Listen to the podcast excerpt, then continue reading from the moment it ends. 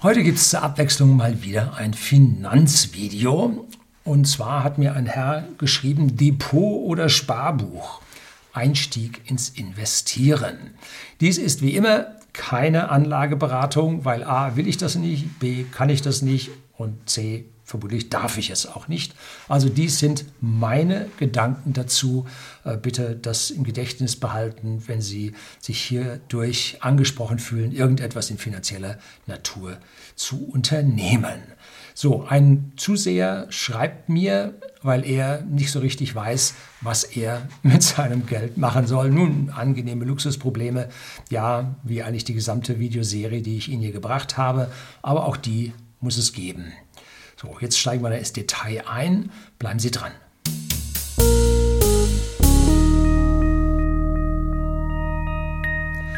Guten Abend und herzlich willkommen im Unternehmerblog, kurz Unterblog genannt. Begleiten Sie mich auf meinem Lebensweg und lernen Sie die Geheimnisse der Gesellschaft und Wirtschaft kennen, die von Politik und Medien gerne verschwiegen werden. Und da schreibt mir nun der Zuseher, Hallo, Herr H. Nein, sehr geehrter Herr Lüning, schreibt er mir. Und ich habe ihm dann geantwortet mit Hallo, Herr H. Danke für die Mail. Meine Antworten finden Sie zwischen den Zeilen. Ich gehe normalerweise immer hin, ich kriege diese Mail, dann beantworte ich die, indem ich zwischen die Zeilen seiner Mail was reinschreibe. Und am Ende, wenn das okay war, dann fasse ich das in ein Papier zusammen und das ist hier jetzt meine Vorlage. Ich habe hier eine Zeit lang das Tablet gehabt und dann hat man so einen blauen Schein auf der Brille, das sah nicht so doll aus. Um uns so richtig vor mich zu stellen, dass es nicht spiegelt, will ich nur auch nicht. Oh, gut, ich weiß nicht, ob ich schöner aussehe als die Rückseite des Computers. Glaube eher nicht. Ne? So, äh, so. Ähm, bitte beachten Sie, dass dies keine Anlageberatung ist, bla bla bla. Natürlich. Ähm, ich kann Ihnen also nur sagen, was ich, wenn ich jetzt Ihr Alter von 30 Jahren hätte, äh, zur heutigen Zeit, was ich mit dem Geld gemacht haben würde. Ne? So. Von einem S.H.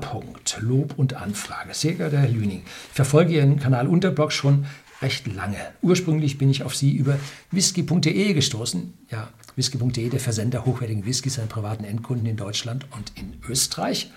Und finde ihren gesamten Lebensweg sowie ihre Art zu denken als sehr interessant und inspirierend. Das ist doch schön. Ne? Danke für das Lob, motiviert für die kommende Woche.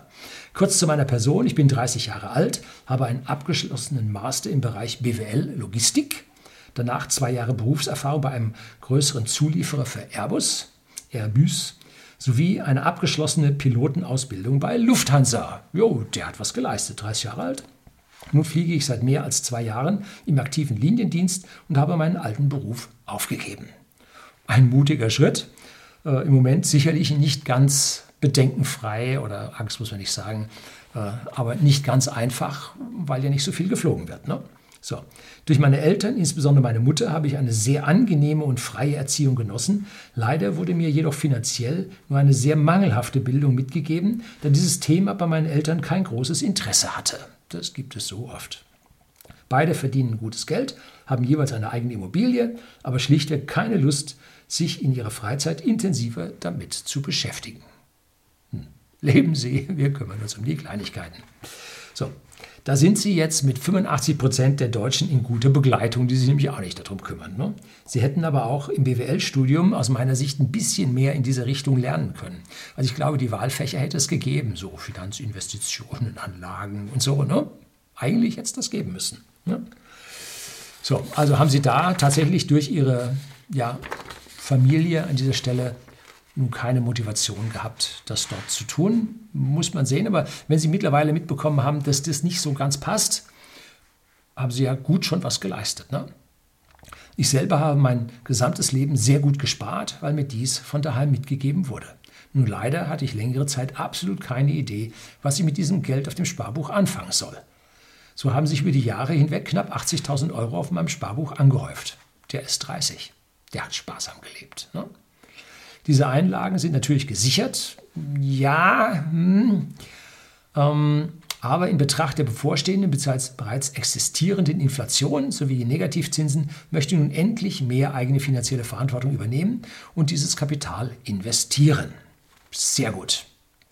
In Ihrem Alter ist es ein toller Start, wie ich in meiner äh, Playlist mit den 14 Videos mittlerweile über ja, das Investieren mit allgemeinen Grundlagen, äh, was für Gedanken man sich vorher machen muss, wie es mit den Schulden steht, äh, was man prinzipiell erreichen kann, was die besten Anlageformen sind, wie man sich selber einschätzt und dann nachher auch exponentielle Kurven und nachher auch Beispiel äh, von Depots, von ETF-Sparen, von Gold, Silber, Krypto und, und, und, habe ich mich dann da durchgekämpft und das ist eigentlich etwas, was genau für diesen Herrn jetzt an der richtigen Stelle ist, dass er sich das alles mal durchschaut. Wie gesagt, alles keine Anlageberatung, sondern soll ihren Horizont erweitern und ihr Wissen ums Investieren, so es nun ihre Eltern, ihre Lehrer und ihre Professoren nicht getan haben, äh, hier jetzt etwas verbreitern. Und nehmen Sie nicht nur mich, es gibt so viele Kanäle, die gute Dinge in Sachen Finanzen machen. Ähm, aber sind die 80.000 Euro nun sicher auf dem Sparbuch? Hm? Bis 100.000 Euro ist sicher, gibt es Gesetz EU-weit. Äh, was aber ist, wenn jetzt der Euro crasht? Auf der einen Seite sagt man, Herr Löhne, Sie sind ein Crash-Prophet und der nächste Crash steht kurz bevor und was ist? ist gleich V-Erholung wieder zurück gewesen und so weiter. Wo ist das Doppel-L, wo es runtergeht und so? Äh, Sie sollten wissen, dass ich sehr bullisch bin, hoch investiert bin, grundsätzlich, nachdem ich 2011 meinen Fehler bemerkt habe, als ich unterinvestiert war, als es aufwärts ging. Ähm, aber das heißt nicht, dass man blauäugig eine kommende Krise nicht sehen will. Vogelstrauß-Politik kompensant, ne? sondern man muss das eine tun und das andere nicht vernachlässigen. Man muss sich klar darüber sein, dass jetzt A, die Inflation zu laufen anfängt. Nein, die Inflation läuft nicht. 2,5 Prozent, sagt die EU, EZB. Nee, nee, Inflation gibt es nicht. Inflation ist längst am Laufen. Habe ich hier unten in den Show Notes das letzte Video, wo ich über Inflation gesprochen habe. Da äh, ein Dr. Israel hat da Ausarbeitungen gemacht, hochinteressant über die Geldmengen, über Inflationsraten, Wirtschaftswachstum. Also wirklich hochinteressant. Und da sieht man, dass die Inflation läuft. Heftig. Ne? So, und das hat der Herr hier erkannt. Und wenn es dann zu einer Hyperinflation kommt und der Euro bricht, dass es ihn zerreißt, und dann machen die Banken zu, wie damals in Griechenland oder in Zypern. Und nach 14 Tagen machen die wieder auf. Wie viel sind dann 80.000 Euro noch wert? Wie viel Inflation ist gelaufen? Wurden aus den 80.000 vielleicht dann auf einen Schlag nur noch 20.000, weil alles so viel teurer wurde. Sicher ist Geld als Fiat-Geld, als monetäre Anlage eben nicht. Und das ist der wichtige Grund, den man hier jetzt gleich, zeige ich auch das Depot von dem Herrn, was man realisieren muss. Ne? So, dadurch ähm, bin ich auf Ihre Reihe zum Vermögensaufbau gestoßen, eben gerade unter dem Link, ne, und habe die Videos regelrecht aufgesaugt. Des Weiteren beschäftige ich mich mit vielen anderen YouTube-Kanälen, Finanzfluss, Aktien mit Kopf, ja, Kolja, sehr gut, äh, und habe mir so über die letzten Monate ein recht gutes Grundverständnis aufgebaut. Natürlich fehlt mir jedoch die Erfahrung.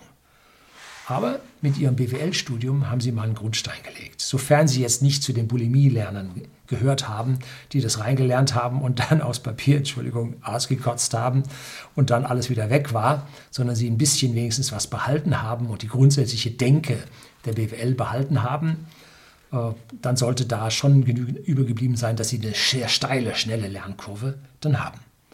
So habe ich nun ein Depot bei FlatEx eröffnet, mir einen Sparplan eingerichtet, knapp über 1000 Euro monatlich. Piloten verdienen nicht so schlecht. Ne? 1000 Euro monatlich müssen sich viele Leute ganz schön buckeln.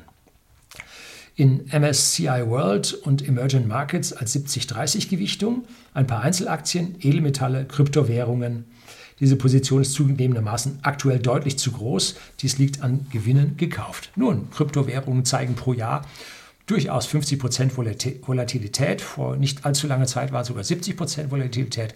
Aktuell prügelt meine Bitcoin wieder runter und die Bitcoins wandern jetzt von den schwachen Händen in die starken Hände. Äh, jo. So, und da ist es dann nicht so schlecht, wenn Sie auf diese Kryptos äh, jetzt nicht so arg das Auge werfen. Ne?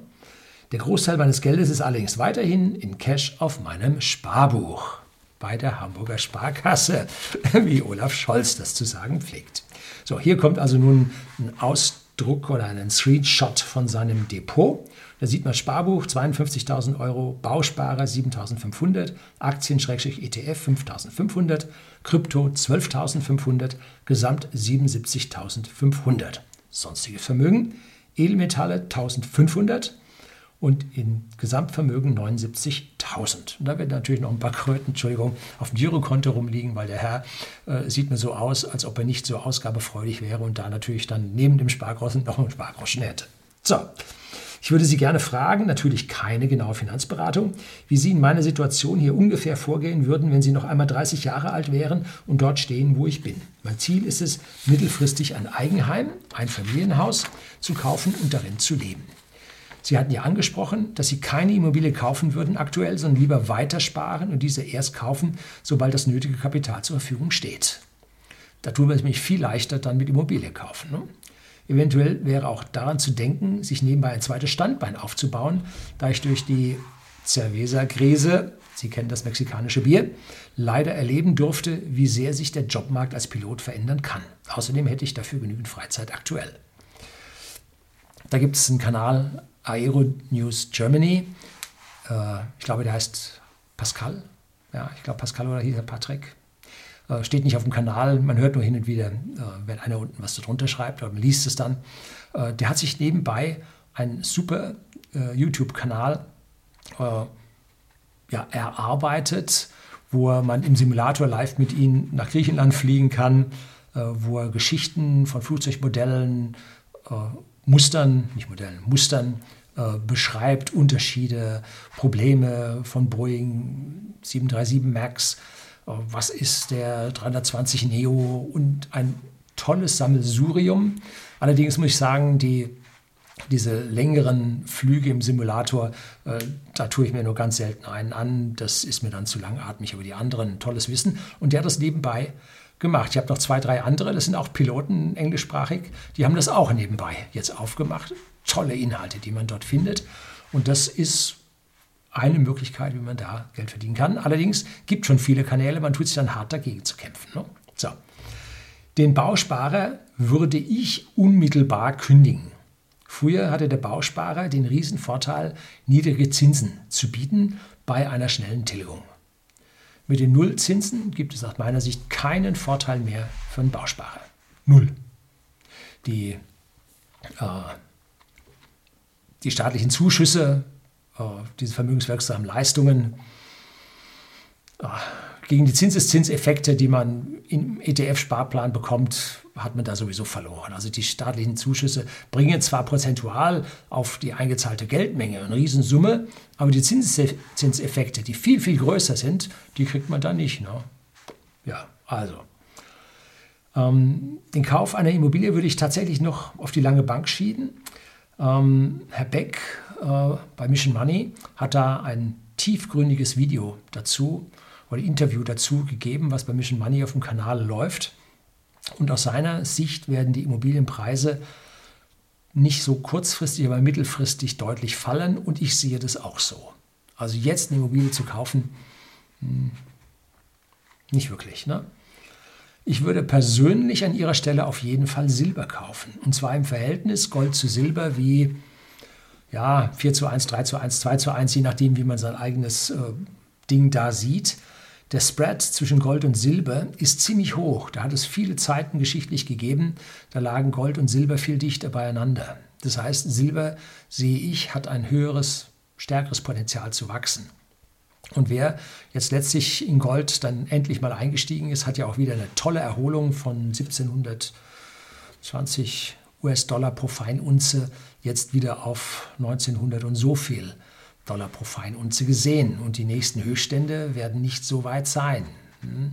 Also da sieht es nach einer Renaissance des Goldes aus. Und warum? Nun, wann immer Inflation läuft und wir äh, schlechte oder negative Realzinsen haben, dann gehen die Leute ins Gold. Es geht also nicht um das allgemeine Zinsniveau, sondern es geht um die Realzinsen.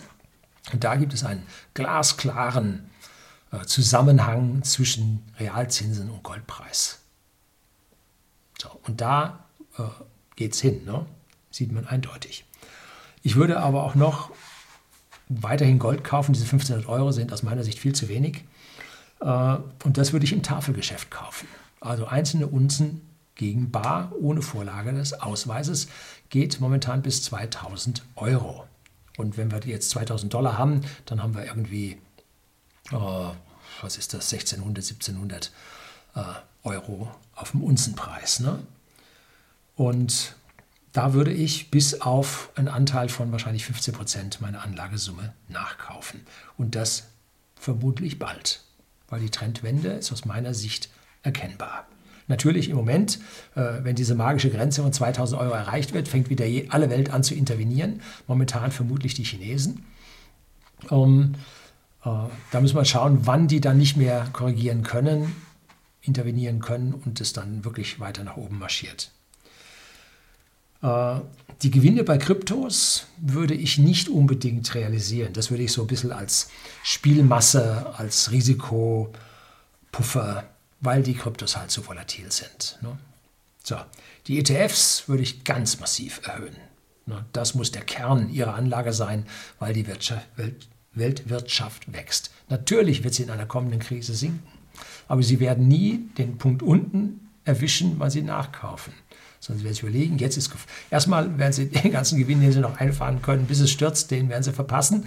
Und wenn es dann stürzt, verkaufen sie etwas zu spät und wenn es dann wieder steigt, kaufen sie etwas zu spät und am Ende hätten sie behalten können. Das ist so das, was normalerweise am Ende von solchen Boom- und Bust-Zyklen mit den Anlagen rauskommt. Wenn man also ETF dann durchbehält, ist es nicht so schlecht. Ich persönlich habe bei mir etliche Einzelaktien, jetzt wo die Sache so indifferent ist, wo man nicht weiß, wo es hingeht und so, habe ich mich von etlichen Einzelaktien schon wieder getrennt und habe jetzt ETF-Positionen aufgebaut. Das werde ich so lange machen und so lange halten, bis wieder ein eindeutiger Trend, Value, Growth, irgendwas erkennbar ist. Ne? Und dann werde ich es wieder umschichten. Das Sparbuch würde ich natürlich massiv abbauen und da kann man es so machen wie der Warren Buffett. Warren Buffett hat ja durch seinen Geldzufluss äh, in seine Berkshire Hathaway Geldanlagevehikel hat ja jede Menge Geld zu investieren und er kauft immer dann, wenn es an der Börse einen Dip gibt. Gibt es also einen Tag mit steigenden Kursen, kauft er nicht. Wenn also morgens die Kurse gestiegen sind, kauft er nicht. Sind morgens die Kurse etwas gefallen, dann kauft er. Am nächsten Tag sind sie gestiegen, kauft er nicht. Wieder gestiegen, kauft er nicht. Wenn sie ein bisschen gefallen, dann kauft er wieder. Und so hat er immer im Verlauf, jetzt nicht die, den Durchschnitt des Kursverlaufes, sondern er hat immer die untere Einhüllende vom Kursverlauf. Damit macht er dann da vielleicht auch noch ein Zehntel Prozent am Ende gut. Ja, also wenn man richtig viel Geld anzulegen hat, auf Dauer macht diese Einkaufssituation macht Sinn. Buy the dip. Geht der nun, ich rede hier öfter von der Krise, geht der nun demnächst rauschen denn da die Aktienkurse alle so ganz massiv in den Keller? Minus 70 Prozent, wie ich es hier öfter schon mal gesagt habe.